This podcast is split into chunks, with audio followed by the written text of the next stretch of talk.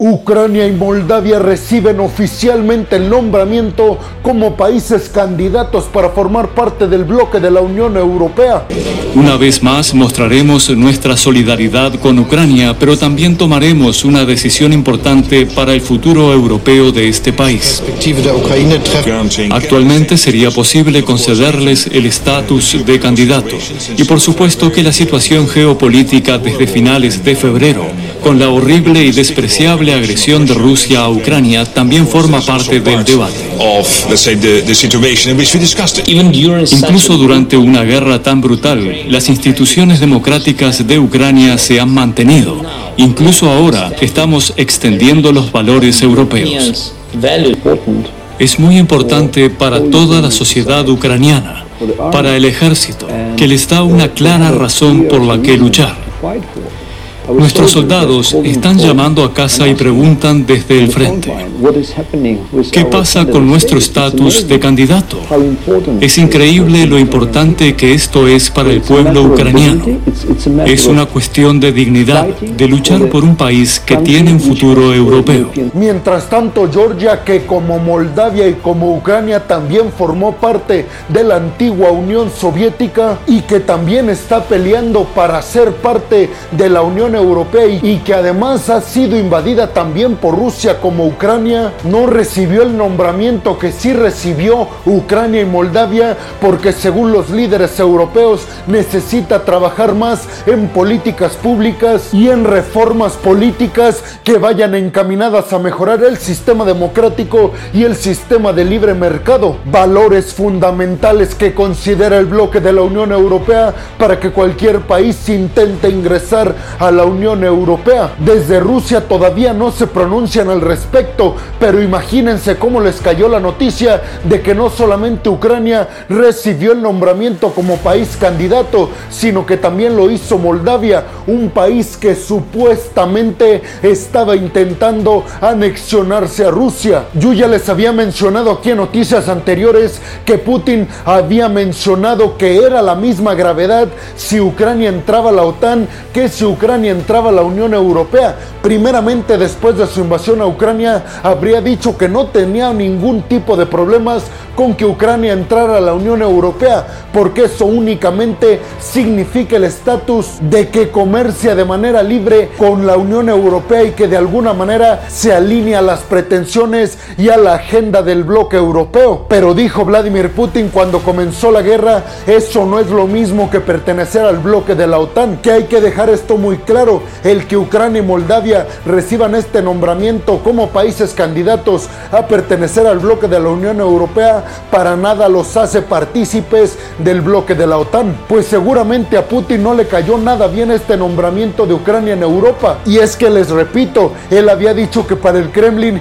tiene la misma gravedad pertenecer a la OTAN que pertenecer a la Unión Europea. Y seguramente se sorprendieron todavía más cuando vieron que Moldavia también recibió el estatus de candidata para pertenecer al bloque de la OTAN. Charles Michel, el líder del Consejo Europeo, se pronunció al respecto y dijo, la Unión Europea está dando un paso histórico que marcará sin lugar a dudas un precedente en el planeta Tierra. Y además dijo, es un avance para el sistema democrático y para el sistema de libre mercado. Valores occidentales que dijo, tenemos que luchar porque permanezcan y evitar que China y Rusia los eliminen. Volodymyr Zelensky también se pronunció al respecto en su cuenta de Twitter y dijo, se siente más que agradecido con la Unión Europea por darle esta oportunidad a Ucrania y dijo, los soldados ucranianos se van a sentir más motivados que nunca al grado, así lo mencionó Zelensky, de que podemos ganarle la guerra a Putin. Y les repito, el Kremlin todavía no se ha pronunciado al respecto,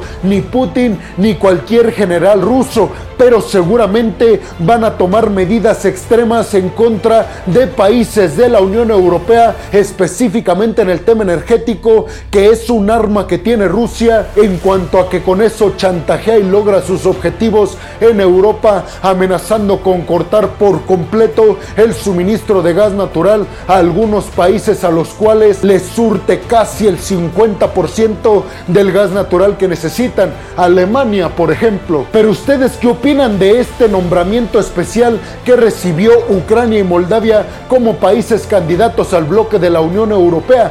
¿Creen que esto les ayudará de algo a estos países? Y sobre todo, ¿Cuáles creen que serán las medidas de represalia que tome el Kremlin ante este nombramiento? ¿Crees que esto dará pie para que comience la Tercera Guerra Mundial o dicho de otra manera, la Segunda Guerra Fría? Déjame tu opinión en la zona de los comentarios. Bienvenidos a un nuevo video de geopolítica en el cual, como ustedes ya saben, les voy a platicar lo más importante que ha acontecido a niveles diplomáticos y geopolíticos alrededor del mundo. Y vámonos rápidamente con la segunda noticia del día de hoy que tiene que ver con Irán. Y es que desde Teherán están denunciando a los Estados Unidos, ya que desde los tribunales de Irán le están exigiendo a Estados Unidos que pague la cantidad de 4.300 millones de dólares a Irán por el supuesto homicidio de varios científicos nucleares iraníes que estaban desarrollando bombas nucleares en Irán. Dijeron desde Teherán, Estados Unidos e Israel acabaron con nuestros científicos con el objetivo de que no alcancemos el desarrollo del arma nuclear. Entre los demandados se encuentran 37 personas físicas en Estados Unidos y también organizaciones internacionales e inclusive instituciones privilegiadas en Estados Unidos, dígase la Casa Blanca y además incluyen las administraciones de Barack Obama y la de Donald Trump. Irán ya ha hecho esta demanda en el pasado, pero a Israel y desde Teherán dijeron es una lástima y una tristeza que aunque ya han demandado a Israel, esto no soluciona nada y no ha llegado instancias internacionales como las Naciones Unidas que obligan a estos países, Estados Unidos e Israel, a pagar indemnizaciones a Irán por el supuesto homicidio de sus científicos nucleares. Y es que Irán como método de chantaje ha dicho que si Estados Unidos quiere continuar con las pláticas para llegar a un acuerdo nuclear entre las potencias mundiales e Irán para que Irán no desarrolle su arma nuclear y que los demás países bajen el número de sus ojivas nucleares, pues desde Teherán el presidente iraní dijo, si Estados Unidos quiere continuar y llegar a tener un acuerdo nuclear con nosotros, nos necesita pagar esta cantidad que están exigiendo nuestros tribunales, 4.300 millones de dólares como indemnización, repito, por el supuesto homicidio de varios científicos nucleares en Irán. Con Donald Trump, Estados Unidos se salió de este acuerdo nuclear y ahora mismo, por supuesto que tienen unas mejores relaciones con la presidencia demócrata de Joe Biden, pero han dicho desde Teherán, por supuesto que tienen miedo a que Estados Unidos no sea serio y que hoy se firmen estos tratados, pero que si eventualmente llega Donald Trump a la presidencia, nuevamente vuelva a salirse de este acuerdo nuclear con Irán. Pero desde Estados Unidos y específicamente Joe Biden reconocen que fue un error garrafal por parte de la administración de Donald Trump y dicen si ellos llegan a la presidencia seguramente no tomarán la misma decisión que tomaron en años pasados. Pero tú qué opinas? ¿Crees que Estados Unidos realmente haya realizado este homicidio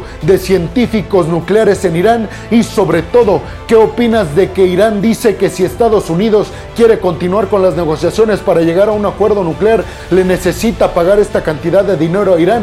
¿Tú qué harías? ¿Le pagarías este dinero o no se lo pagarías arriesgándote a que se cancelaran las negociaciones para llegar al acuerdo nuclear? Déjame tu opinión en la zona de los comentarios. Y vámonos rápidamente con la tercera noticia del día de hoy. Y es que según Robert Gates, el exsecretario general del Pentágono en Estados Unidos de 2006 a 2011, mencionó que si China lo quisiera, acabaría con Taiwán sin la necesidad de levantar una sola arma. Y es que según el medio oficialista ruso RT, el exsecretario del Pentágono en Estados Unidos habría afirmado que basado en su experiencia, no cree que China se atreva a atacar a Taiwán al menos mediante las armas. Y es que además Robert Gates dijo que China no tendría para nada la capacidad de invadir una isla, menos la de Taiwán. Dijo que no cuenta con todo lo necesario para realizar una invasión anfibia y que eso sin lugar a dudas sería el acabose para el gigante asiático. El motivo de esta aseveración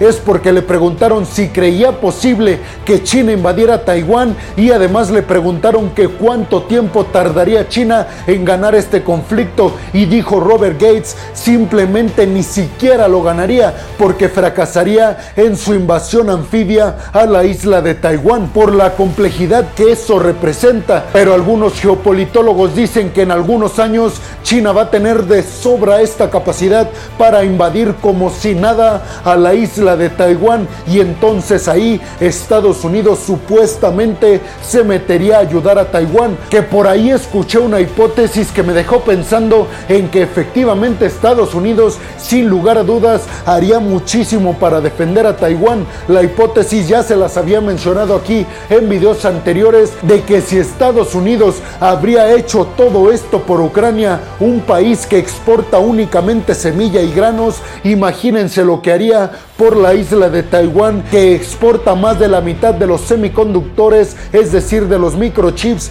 que se necesitan en Occidente para la construcción de todos los aparatos electrónicos que tú y yo utilizamos. Pero tú qué piensas? ¿Crees que China pronto tenga la capacidad de invadir a Taiwán? Y sobre todo, ¿crees que se atreva a hacerlo? Déjame tu opinión en la zona de los comentarios. Y vámonos rápidamente con la cuarta noticia del día de hoy es que Estados Unidos acaba de anunciar un nuevo paquete de ayuda militar a Ucrania con un valor de 450 millones de dólares. Enviará sistemas de defensa HIMARS, vehículos tácticos, botes patrulleros y camiones de ataque que alcanzan una distancia de 70 kilómetros con unas municiones de precisión impresionantes. Este paquete de ayuda de Estados Unidos hacia Ucrania se produce días antes de que se lleve a cabo la cumbre de la OTAN en Madrid, ya que les recuerdo que se llevará a cabo este domingo en Madrid, España. Zelensky por su parte ha dicho que las tropas ucranianas en la ciudad de Severodonetsk están resistiendo como héroes y esto únicamente es gracias al apoyo de Occidente con el armamento pesado porque dicen sin este apoyo las tropas rusas ya se hubieran apoderado por completo de toda la ciudad de Severodonetsk y por ende por toda la región del Donbass que les recuerdo que Zelensky ha dicho que en el momento en que Ucrania pierde el control completo de Severodonetsk Severodonetsk, entonces ahí Ucrania habrá perdido la guerra contra Rusia en el Donbass. Estos 450 millones de dólares se suma a los mil millones de dólares en ayuda militar que ya autorizó el presidente Joe Biden el 15 de junio. Unas cantidades estratosféricas las que se están mandando a Ucrania, pero les pregunto, ¿ustedes creen que Estados Unidos tenga la solvencia económica para seguir apoyando con estas grandes cantidades de dinero a Ucrania? Ucrania y sobre todo creen que esto le ayudará a Ucrania para ganar la guerra contra Rusia porque les recuerdo lo que les dije al principio que Zelensky dijo que después de este nombramiento de Ucrania como país candidato a formar parte de la Unión Europea motivará y motivará muchísimo a los soldados ucranianos al grado de que ahora Ucrania podría ganar la guerra gracias a esa motivación y a todo el armamento pesado que está enviando Occidente. Pero tú qué opinas? Y vámonos rápidamente con la quinta noticia de el día de hoy es que España acaba de anunciar la compra de 20 casas Eurofighter. El valor de esta compra sería por unos 2 mil millones de dólares y estos aviones fabricados por el gigante europeo y francés Airbus se estarían entregando a España en 2026. Cuando se entreguen todos estos aviones a España, contará entonces con un total de 89 aviones de combate listos para ser utilizados. Europa sigue rearmando y remodelando todos y cada uno de sus ejércitos después de la invasión de Rusia en Ucrania. Y si Rusia con esta invasión quería mandar un golpe en la mesa y decirle a todos y cada uno de los países en el mundo que no pueden rearmarse y no pueden militarizarse porque eso representa una amenaza para Rusia, pues pasó justamente lo opuesto y todos los gobiernos en el mundo se están armando hasta los dientes. Los grandes ganadores, por supuesto, son Estados Unidos y Europa con estas dos compañías Boeing y Airbus. Déjame tu opinión en la zona de los comentarios. Y vámonos rápidamente con la sexta y última noticia del día de hoy y es que desde Alemania el Bundestag, que es el parlamento alemán, acaba de denunciar que Rusia está detrás de una campaña sucia para desestabilizar por completo la economía alemana. Esto basándose en el chantaje de sus energéticos, específicamente en el gas natural, pues con la amenaza de cortar por completo el suministro de gas natural desde el Hacia Berlín, Alemania declaró emergencia energética, lo que significa que pueden reactivar sus plantas de carbón, esto con el objetivo de llegar a 100% en sus reservas de energéticos de cara al invierno para que Putin no pueda usar esta herramienta de chantaje en el invierno contra Alemania. Pero tú qué opinas? ¿Crees que Alemania logre sobrevivir el invierno sin el gas natural ruso? Y sobre todo, ¿crees que sea verdad que Rusia está detrás de una campaña para desestabilizar a Alemania? Déjame tu opinión en la zona de los comentarios. Y bueno, hemos llegado al final del video del día de hoy. Les quiero agradecer mucho por haber llegado hasta este punto del video. Les recuerdo que me ayudarían muchísimo si comparten este video en sus redes sociales, si me dejan un like y si me dejan su opinión en la zona de los comentarios. Además, les recuerdo que si están escuchando esto en Spotify, no se olviden de seguir al podcast. Si están viendo esto en Facebook, no se olviden de seguir y de darle like a la página. Además, si están viendo esto en YouTube, tampoco se olviden de suscribirse al canal y de activar la campanita para que les lleguen todas y cada una de las notificaciones cuando subo un video nuevo de geopolítica y de otras cuestiones a mi canal. Como siempre lo hago al final de cada video, les agradezco mucho porque gracias al apoyo de todas y de todos ustedes, este proyecto puede continuar. Así que muchas, pero muchas gracias. Sin más por el momento, peregrinos, nos vemos en el siguiente video de geopolítica. Hasta la próxima.